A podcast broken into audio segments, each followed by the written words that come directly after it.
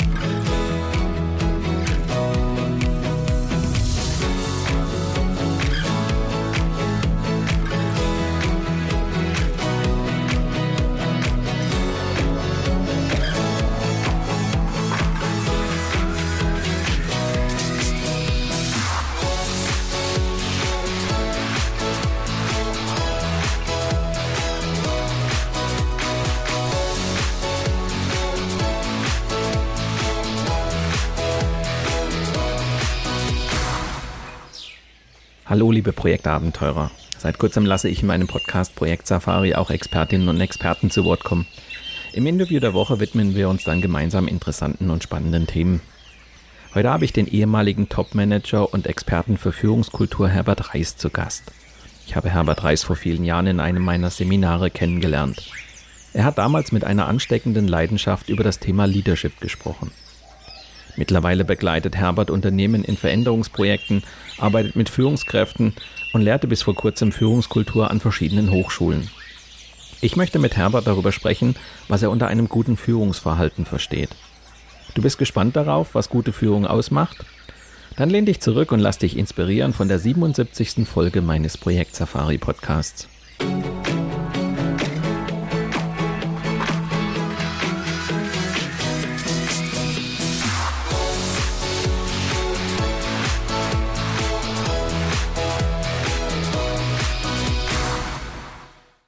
Herzlich willkommen, Herbert Reis, zum Interview der Woche. Danke, dass du dir die Zeit für uns nimmst.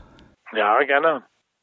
Herbert, wir wollen ja heute über das Thema Führung sprechen. Und du bist ja auch jemand, der sagt, der Unterschied zwischen einem Projektleiter und einer Führungskraft ist eigentlich nicht so groß. Warum eigentlich? Also aus meiner Überzeugung ist die Person, die Persönlichkeit am wichtigsten, die die entscheidende Einfluss hat auf die Wirksamkeit eines Teams. Sei es ein normales Team oder ein Projektteam. Das heißt, die Persönlichkeit, die quasi dafür sicherstellt, dass jedes Teammitglied gemäß seinen Stärken eingesetzt ist, die Persönlichkeit, die dafür sorgt, dass es ein gemeinsames Team gibt, ein gemeinsames Ziel gibt, an den alle sich ausrichten. Jemand, der Feedback gibt im täglichen, im täglichen Arbeit und der auch Sorge trägt für die Entwicklung der, einzigen, der einzelnen Teammitgliedern. Der disziplinarische Vorgesetzte hat natürlich auch eine Existenzberechtigung, aber für meines Erachtens ist es nur zuständig für Gehaltsgespräche weniger für den Tagesablauf und, und, vor allem nicht für die große Wirksamkeit des Teams. Das ist die entscheidende Persönlichkeit, ist derjenige, der das Team quasi führt. Das heißt ja, dass der Projektleiter eigentlich noch wesentlich mehr sozusagen von seiner Führungskraft, von seiner Führungsstärke leben muss, weil er diese Weisungsbefugnis nicht hat, auf die sich in Führungskraft im Zweifelsfall auch mal zurückziehen kann. So nach dem Motto, ähm, also wenn du jetzt nicht machst, was ich dir sage, ja, dann spiele ich meine Weisungsbefugnis aus. Also das kann ja ein Projektleiter eigentlich nicht. Das heißt, er lebt viel mehr von seiner Führungsstärke. Genau, genau diese Situation habe ich selbst mal erlebt. Ich war mal wirklich für einen kompletten Neubau, Hochtechnologie und habe jetzt selber gelernt, wie anspruchsvoll das ist. Das heißt, ich kann, wie du richtig sagst, ich kann nicht mit Druck arbeiten, ich muss überzeugen. Das heißt, damit, wie du richtig sagst, ist die, die Herausforderung für Projektleiter um einiges größer als ein Disziplinarvorgesetzte. Er muss überzeugen, er muss begeistern, er muss Leute einbinden man müsste dafür sorgen, dass das Umfeld geschaffen wird, ein hoher intrinsische, hohes Maß an intrinsischer Motivation. Denn er kann ja nicht direkt eingreifen über Druck, wie du sagst. Wenn jetzt so ein Projektleiter startet, dann hat er ja meistens ein Team vor Augen, das aus unterschiedlichsten Bereichen oft kommt, ähm, zusammengestellt worden ist. Was ist denn deiner Ansicht nach eines der Spannungsfelder gerade zu Beginn, wenn ich jetzt plötzlich Projektleiter bin? Also das erste Spannungsfeld ist, dass ganz totale Klarheit herrschen muss der Rollenverteilung zwischen dem Projektleiter und den verschiedenen disziplinarischen Vorgesetzten. Das heißt, wie du richtig sagst, kommen ja normalerweise die Projektmitarbeiter aus verschiedenen Organisationen. Und Das heißt, da muss die Aufgabe des Projektleiters die Klarheit zu herrschen, die Klarheit zu schaffen über die einzelnen Aufgaben. Da Unklarheit herrscht, ist es tödlich für, für, die, für die Wirksamkeit des Teams. Die zweite Herausforderung, die ich bald gesehen habe in meiner eigenen Praxis, ist, dass wenn ein Projektleiter quasi aus dem Team heraus entwickelt wird, dass es dann, naturgemäß Fragen gibt, da die Projektmitglieder sagen, warum der, warum ich nicht. Und da gibt es eine, eine Lösung für mich. Äh, das heißt, äh, der Projektleiter muss von Anfang an die Spannungen äh, klar machen, offen, offenlegen und darüber reden. Zum Beispiel, wenn man sagt, hallo Frank, ich spüre etwas, dass du Probleme hast, mich zu akzeptieren als Projektleiter. Können wir mal darüber reden? Was ist es genau? Und im, Endeffekt geht es darum, dass es ja auch hier, das mein Lieblingsstatement gibt, change it, leave it, love it. Das heißt, man muss dem Mitarbeiter klar machen, dass Change It keine Option ist. Das heißt, ich gebe jetzt nicht meinen Job als Projektleiter auf, weil ein Mitarbeiter Probleme damit hat. Damit, bleibt es nur für zwei andere Optionen, nämlich das heißt, entweder das anzunehmen oder auch das Team zu verlassen. Aber ich meine, das muss man mit, mit absoluter Klarheit äh, kommunizieren dass eine vierte Möglichkeit, darüber zu stänkern oder zu motzen, ist das nicht akzeptabel. Überhaupt Führung ist eines der wichtigsten Voraussetzungen für ist Klarheit und Offenheit.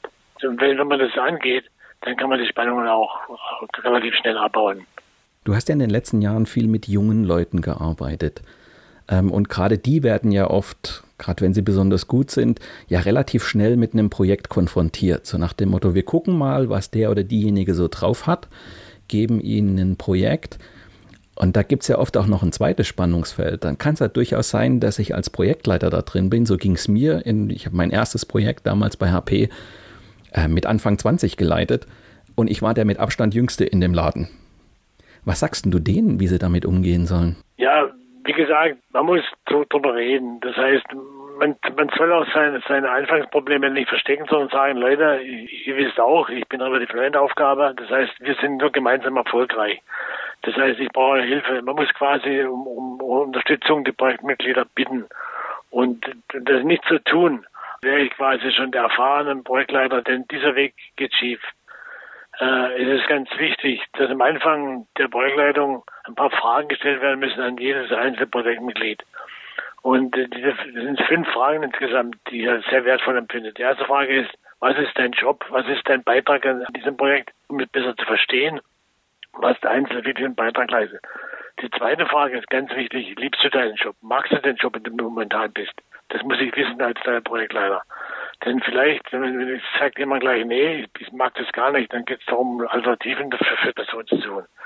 Die dritte Frage wäre, was läuft eigentlich gut in dem Projekt. Ja, da fahre ich als Projektleiter relativ schnell Dinge, die, um die ich mich momentan gar nicht kümmern muss. Das ist die zweite Priorität. Und die vierte Frage ist, was glaubst du, was müsste man in dem Projektteam ändern? Geht es um Aufgabenverteilung oder sonst irgendwas? Und die fünfte Frage, ganz, ganz wichtig, was sind deine Erfahrungen mich als Projektleiter? Und ich jetzt alles zusammengefasst habe, dann habe ich quasi alle Erfahrungen, alle Erwartungen gesammelt und kann dann zurückgehen zum Team und sagen, pass auf Leute, ich habe jetzt vielleicht zehn Erwartungen, sechs davon kann ich relativ schnell versprechen, da kümmere ich mich drum, zwei braucht etwas länger und der, die restlichen zwei, die kann ich nicht machen, kann ich nicht versprechen. Also gegenseitige Erwartungsklang ist ganz, ganz wichtig. Auch die Erwartung des Vorgesetzten muss ich einholen als Projektleiter, damit es immer wieder Klarheit herrscht und keine, keine Konfusion. Wieder Unklarheit oder Konfusion ist meines Erachtens ist tödlich in, in, der, in der Wirksamkeit von Projektleitung. Hm. Du hast ja jetzt schon ganz viel auch die Mitstreiter angesprochen, die also als Mitarbeiter im Team mit unterwegs sind. Was sind denn deiner Ansicht nach so die wichtigsten Dinge, auf die ich jetzt einen Fokus legen muss, sei es als Teamleiter, sei es als Projektleiter, damit so ein Team überhaupt zum Fliegen kommt? Ja, das ist sprichst du einen sehr wichtigen Punkt an. Das ist so ein bisschen meine tiefste Überzeugung. Das habe ich in den letzten Jahren immer wieder, immer wieder auch in meiner aktiven Zeit immer wieder erfolgreich eingesetzt. Und das ist auch Teil meiner Beratung und meines Coachings, wenn es um Führungskräfte geht. Ich bin zutiefst überzeugt, dass jedes Team sowas braucht wie ein Teamleitbild. Da werden wichtige Fragen müssen geklärt werden. Zum Beispiel, was ist der Zweck dieses Teams? Was ist der, der USP? Ja, für wen ist das Team zuständig? Wer erfährt den Wert dieses Teams? Die zweite Frage ist, was ist die Vision? Wo will das Team sein? In einem Zeitraum von drei bis maximal fünf Jahren, eher drei als fünf Jahre, weil die Zeit schlecht vorhersagbar ist. Dann ganz, ganz wichtig, so, das Team braucht Teamprinzipien. Wie verhält sich das Team untereinander? Ganz, ganz wichtig.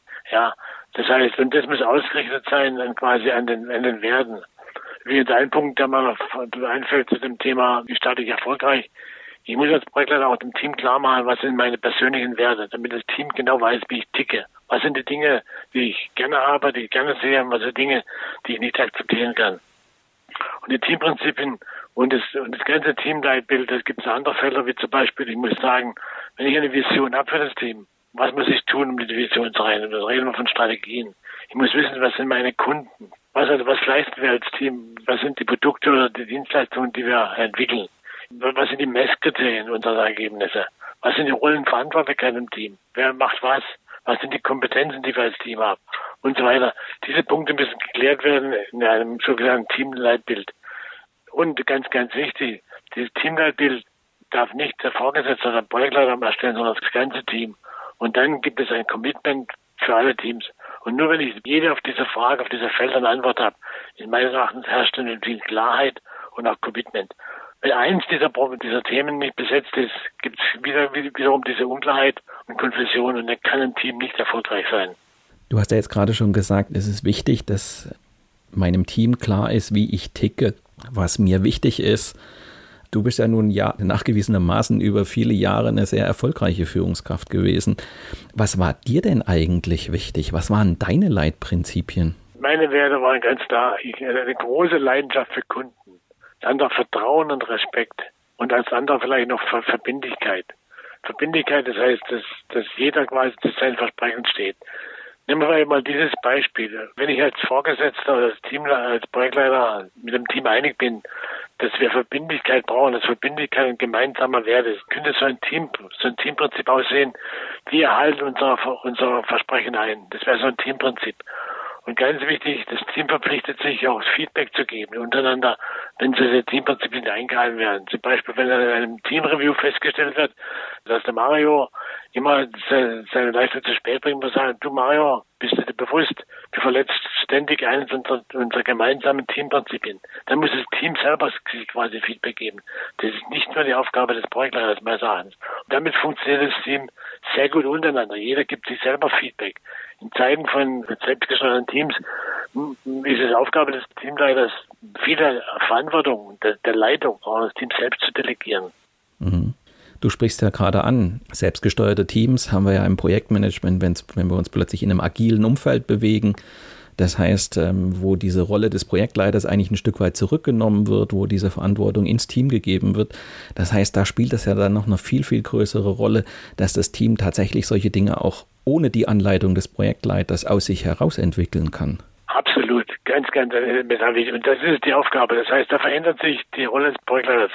Während vor Jahren noch wirklich so dieses, dieses äh, Ich bestimme und ihr macht, das verändert sich total und es muss verändert werden. Da wachsen neue Generationen an und da ist es Aufgabe, dieses Teamleiters, wie ich vorhin gesagt habe, einen Rahmen zu geben, ein Stück weit auch Leitplanken zu machen, aber nicht zu eng. Sonst reden wir über Micromanagement, sondern Leitplan, die sicherstellen, dass, dass die Kreativität herrscht. Und das ist auch eine der Grundvoraussetzungen ist Vertrauen. Vertrauen ist die Voraussetzung für Kreativität und Kreativität ist Verantwortung für Innovation. Damit steuere ich das Team quasi in Richtung Selbstständigkeit. Ich gebe nur noch den Rahmen vor, ja, und schaue dann, dass die Leute richtig nur zusammen ticken. Das heißt, ich bin dann nur noch der Beziehungsgestalter und ein Entwicklungsmanager sozusagen. Ich bin aber nicht mehr der Dirigent, der alle Streben selber zieht. Sehr wichtiger Punkt, Mario, du den angesprochen hast, ja. Das heißt aber auch, dieser Rahmen muss dann natürlich absolut sitzen. Also ich gebe ja selber nicht mehr so viel rein, aber ich muss wissen, was es braucht, um diesen Rahmen eben auszufüllen. Exakt. Und das meine ich mit dem Teamleitbild. Ja. Das ist für mich der Rahmen. Das ist das Navigationsinstrument, nach dem wir funktionieren.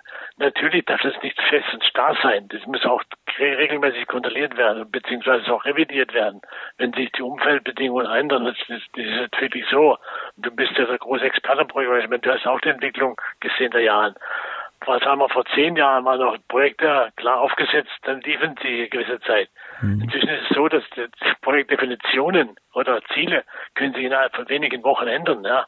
Und diese, diese Agilität, die gefordert ist, die erfordert natürlich eine ganz andere äh, Anforderung an, an, an die Projektleitung. Und mehr, mehr Eigenverantwortung für die Teammitglieder. Mhm. Lass uns mal vom Team weggehen und quasi mal in die genau entgegengesetzte Richtung gucken. Das heißt, wenn ich jetzt als Projektleiter oder Teamleiter eine Aufgabe übernommen habe, ein Projekt übernommen habe, dann habe ich ja auf der anderen Seite meinen Chef bzw. meinen Auftraggeber, der mir diese Aufgabe gestellt hat, beziehungsweise der mir und meinem Team diese Aufgabe gestellt hat. Wie gehe ich eigentlich um mit meinem Chef oder Auftraggeber? Was ist da wichtig, wenn ich da jetzt einsteige, um mal in diese Richtung zu gucken? Auch hier ist ganz wichtig, ich muss seine Erwartungen kennen. Ich muss seine Erwartungen kennen an mich und das Team. Auch mit der Frage, lieber Chef, was glaubst du oder was soll eigentlich im Ende von dem Projekt rauskommen? Was sagt mir ganz konkret, was sind Erwartungen an mich und das Team? Ganz, ganz wichtig. Und dann muss ich ein Stück weit als Teamleiter, Projektleiter einfordern, gewisse, gewisse Freiheit, Gestaltungsfreiheit, ähm, Micromanagement, wie ich das nenne, ja. Das heißt, dieses detaillierte Eingreifen in jeder Entscheidung ist tödlich für die, für diese Motivation. Das muss ich mir bitten vom Vorgesetzten sagen, pass auf, wir einigen uns auf diesen Rahmen, ja, ich habe verstanden, das willst du von mir. Das sind auch die Messgrößen, die wir uns einigen momentan, ja, oder, oder Checkpoints, die wir vereinbaren. Aber dann bitte lass mich in Ruhe, ja. Ich habe äh, als, als alter Rabela habe ich ganz in meinem Anfang meiner Zeit gelernt von einem Spruch von Dave Packer, der gesagt hat, the job of the management to agree on objectives and get out of the way and let the people do the job. Das ist so diese Management Objectives, da bin ich fest überzeugt, das war vor, vor 50 Jahren relevant, ist heute und morgen noch mehr relevant. Das heißt, dieses, diese Einräumung von Gestaltungsfreiheit und, und Freiräume. Dann das, der dritte Punkt wäre, auch, auch sicherstellen, dass ich sichtbar bin als Team. Das heißt, vom Chef erwarte ich, dass, dass er hinter mir steht und für hinter mir und meinem Team und quasi den Rücken stärkt und auch sichtbar macht im oberen Management, wie, wie, wie es dem Team geht. Und ganz, ganz wichtig, äh, wenn es um Feedbackgespräche geht oder um, um Leistungsgespräche, ja, dann ist es wichtig, dass die gemeinsam erfolgen. Also für mich ist es überhaupt nicht akzeptabel, dass ich als Projektleiter, ich mache die quasi die, die Drecksacharbeit, sage ich mal so, überzeugt die ganze Zeit. Und, für, und dann schlussendlich setzt sich mein Chef mit der einzelnen Projektmitarbeiter hin und gibt Leitungsgespräche. Das geht gar nicht. Das heißt, dieses Jahresendgespräch, was zur Leitungsbeurteilung dient, das muss gemeinsam erfolgen. Das muss ich auch einfordern von meinem Chef. Denn sonst werde ich quasi als total aus dem Spiel genommen, wenn ich keine Chance habe. Das muss ich quasi einfordern. Und dazu gehört auch ein Entwicklungsgespräch. Ja, das heißt, ich als Projektleiter habe die beste Übersicht über die Leistung der, Projekt, der einzelnen Projektmitarbeiter. Ich weiß genau deren Stärke und deren Schwächen. So habe ich den besten Überblick, wie die Entwicklung eines Mitarbeiters aussehen könnte. Das, das hat der Chef in der Regel gar nicht. In Wirklichkeit, glaube ich, ist es heute immer noch so, dass es leider das sehr stark äh, nicht beachtet wird. Und das finde ich schade. Aber reden wir über die Zukunft. Das heißt, in der Zukunft darf es nicht mehr vorkommen, dass Feedbackgespräche äh, ausschließlich vom, vom Vorgesetzten, vom disziplinarischen Vorgesetzten geführt werden und nicht vom Projektleiter. Das heißt, du bist schon von jeher ein äh, Befürworter gewesen, eben auch beispielsweise den Projektleiter in Mitarbeitergespräche mit einzubeziehen. Genau. Ganz, ganz wichtig, das habe ich erzählt, ich habe selber mal so eine, einige Jahre Erfahrung gesammelt als Projektleiter. Ich weiß, man kann wirklich ein armes Schwein sein, wenn es nicht, wenn es nicht geklärt ist, ja. Ich habe immer wieder versucht, mit den, mit den Chefs der einzelnen Projektmitarbeitern auch zu reden, klar Vereinbarungen zu treffen. Das ist ganz, ganz wichtig. Also diese Klarheit und die Kommunikation mit denen ist elementar wichtig. Denn sonst bin ich quasi in einer Sandwich-Position, habe keine Chance. Und das spüren ja die Projektmitarbeiter, dass Klarheit herrscht. Dass keine Differenzen bestehen zwischen den Vorgesetzten eines Projektmitarbeiters und mir als Projektleiter. Das spüren die Mitarbeiter sofort und das kann böse enden. Da darf kein Blatt dazwischen passen sozusagen. Und es ist machbar. Ich habe es erfahren. Es ist machbar. Es ist anstrengend, aber es ist machbar, die Klarheit, äh, Klarheit hinzubekommen. es ist unabdingbar, dass die Klarheit geschaffen wird. Da färbt ja dann letztendlich auch ein Teil der Weisungsbefugnis ähm, der Führungskraft dann eben auch auf den Projektleiter ab, wenn da die sozusagen als Tandem auftreten. Exakt, exakt. Heißt, auf die Art und Weise kann ich mir eben auch einen Teil der, der Weisungsbefugnis quasi organisieren. Genau. Wenn ich das sauber mache. Und das ist halt anstrengend, wie du das sagst. Ja, ist genau, aber wie du sagst, das ist wichtig. Denn nur dann, wenn der Projektmitarbeiter sagt, okay, ich habe verstanden, ich weiß jetzt, was, was mein Chef verlangt, mein direkter Vorgesetzter und mein Projektleiter, das ist identisch, ja. Und dann kann er wirklich sicher, kann er aufblühen. Wehe, wenn es nicht so ist. Wenn einer A sagt, einer B, das geht schief. In meiner Erfahrung, das, das kann nur schief gehen. Ja. Das arme Schwein, äh, Projektmitarbeiter, da war quasi schwindelig. Ich, ich, weiß gar nicht, was ich jetzt machen soll. Wem soll ich hören? Soll ich den Projektleiter hören oder soll ich dem meinem direkten Vorgesetzten zuhören? Aber es ist machbar, wie du sagst. Es ist machbar. Ja, man merkt ja vor allen Dingen dann an den Punkten, wo es um Prioritäten geht. Das habe ich ja dann oft, dass ein Mitarbeiter zwar durchaus willens ist, bei mir im Projekt mitzuarbeiten, aber wenn der Chef ständig mit anderen Prioritäten kommt, fand ich halt im Zweifelsfall als Projektleiter permanent hinten runter. Genau. Und das sind eben auch solche Stellen, wo ich dann halt mir selber als Projektleiter überlegen muss, hey, habe ich da eigentlich einen Fehler gemacht, weil ich diese Einheit mit der Führungskraft nicht hergestellt habe und letztendlich genau darunter leidet, dass dort einer Prioritäten setzt, die eigentlich komplett kontraproduktiv sind zu dem, was ich eigentlich in meinem Projekt bräuchte von dem Mitarbeiter. Ja, gut. Was ist die logische Konsequenz daraus, Mario? Ich muss am Anfang Klarheit herrschen. Das heißt, bevor ich den Job antrete als Projektleiter, muss ich genau die Klarheit herstellen. Und sagen, pass auf, ja, ich nehme den Job an, aber hier sind meine Erwartungen nicht. Ich habe, lieber Chef, ich habe verstanden, was du für mir Erwartungen hast, aber bitte auch akzeptiere meine Erwartungen. Denn wenn das im Anfang an geklärt wird, wird es sehr, sehr, sehr schwierig. Ja. Aber es ist, es ist, es ist machbar. In der, in der Regel gibt es ja nicht nur dumme Chefs, ja. das heißt, in der, Regel versteht er das genau, warum es so, warum es lebensnotwendig ist, diese Klarheit. Dass wir Mitarbeiter nur, nur, nur dann völlig vollkommen intrinsisch motivieren können, wenn sie selber genau wissen, was von ihnen erwartet wird und dass, dass da keine Differenzen bestehen zwischen den zwei verschiedenen Führungstypen. Du hast ja das Thema Feedback erwähnt. Du bist natürlich auch in der, bei HP in einer Feedback-Kultur groß geworden, also wo das groß geschrieben worden ist. Ja. Für diejenigen, die das vielleicht nicht so kennen, ähm, kannst du vielleicht noch mal ein paar Sätze drüber sagen, was, ähm, was dir beim Thema Feedback wichtig ist, beziehungsweise wie ich das eben auch in so einer Rolle als Projektleiter auch einsetzen kann? Gut, dass ihr Frage stellt, Mario. Es ist enorm wichtig. Feedback ist, ist, ist lebensnotwendig. Wir alle brauchen Feedback. Niemand kann sagen, mir ist ja ganz egal, was, was jemand über mich denkt. Und das ist ein großes Mangel in der Gesellschaft. Das heißt, äh, wir Vorgesetzte, es gibt viele Untersuchungen von Gallup zum Beispiel, die sagen, es gibt zu wenig Feedback. Ich glaube, die neueste Zahl ist nur 34 Prozent der Mitarbeiter sagen, sie bekommen regelmäßiges Feedback. Und zwar Feedback, sowohl bestätigendes Feedback als korrigierendes Feedback. Ich sage nicht negatives Feedback.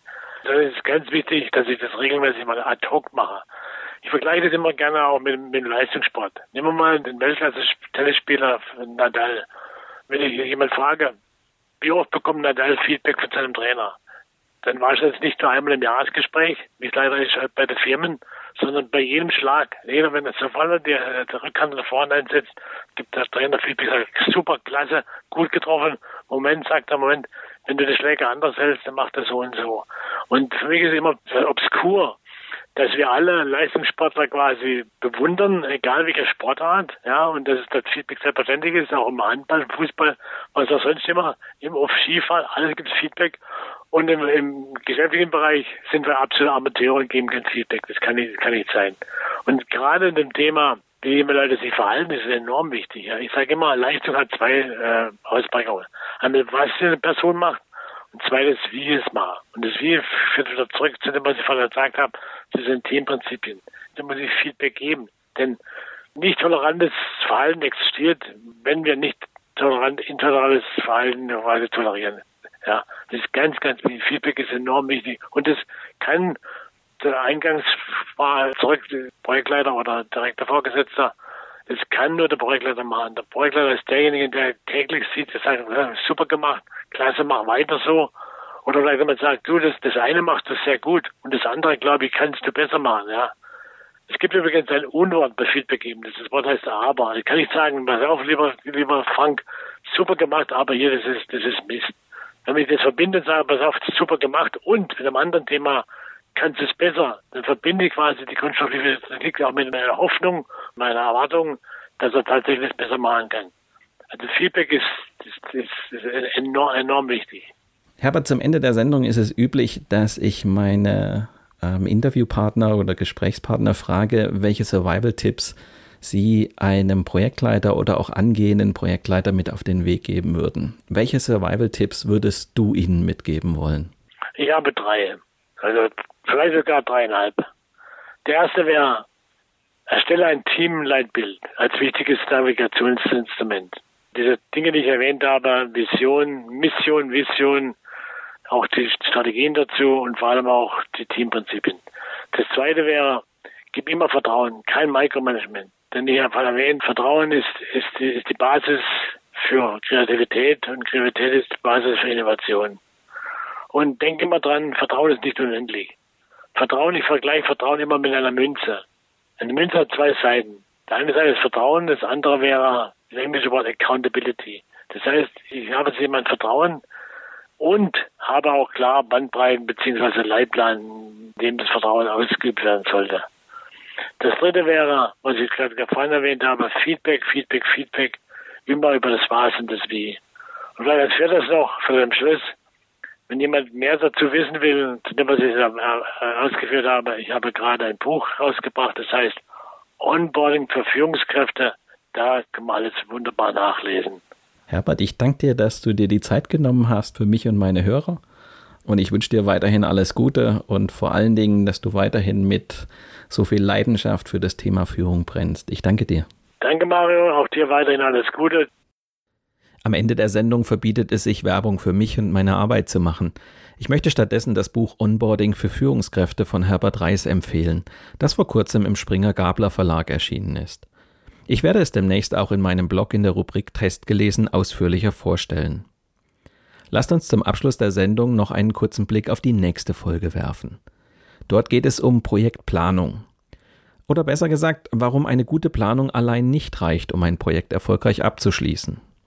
Erfahrene Projektleiter wissen, dass es gerade bei der Projektsteuerung erfahrungsgemäß die größten, schmerzhaftesten, peinlichsten und für die eigene Karriere nachteiligsten Probleme gibt. Erfahrene Projektleiter wissen aber auch, dass die meisten Probleme durch versteckte Versäumnisse entstehen. Wenn du gespannt darauf bist, wie du mit Hilfe der Projektsteuerung deine Pläne auch erfolgreich in die Tat umsetzen kannst, dann höre doch in der kommenden Woche wieder rein. Oder abonniere einfach meinen Podcast Projekt Safari bei SoundCloud, Spotify oder Apple Podcasts. Dann bleibst du immer auf dem Laufenden. Mit diesem kleinen Hinweis endet die heutige Episode meines Podcasts Projekt Safari. Danke fürs Zuhören, empfehlt mich weiter und bleibt mir auch während der kommenden Episoden treu. Euer Mario Neumann.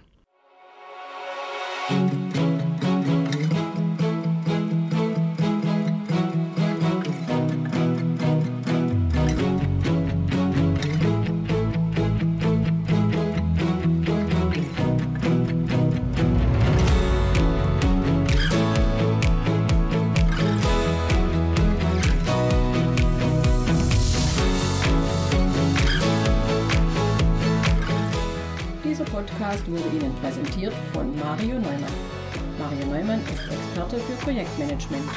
Als Trainer und Coach begleitet er Projektleiter durch alle Phasen ihrer Projekte. Seine Methoden hat er aus der Praxis für die Praxis entwickelt. Effektiv, leicht verständlich und sofort anwendbar.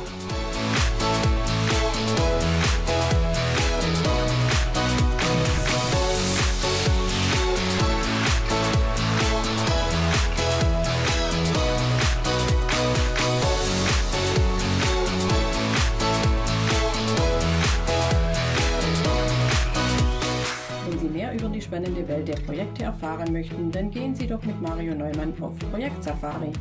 Sein gleichnamiges Buch zeigt, wie Sie die abenteuerliche Reise durchs Projekt vorbereiten, Hürden überwinden und nie das Ziel aus dem Blick verlieren. Tipps für den Ernstfall, Erlebnisse erfahrener Projektleiter und theoretische Hintergründe fügen sich zu einem völlig neuartigen Handbuch für Projektmanager. So wird jedes Projekt aufregend und inspirierend wie eine Safari.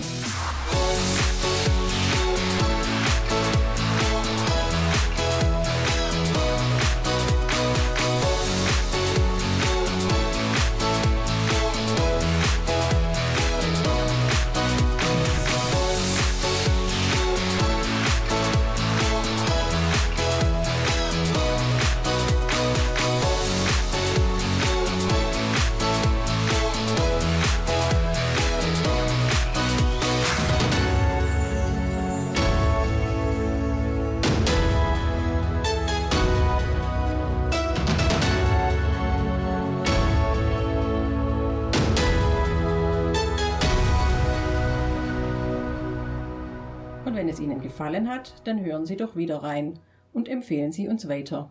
Ihr Team Mario Neumann.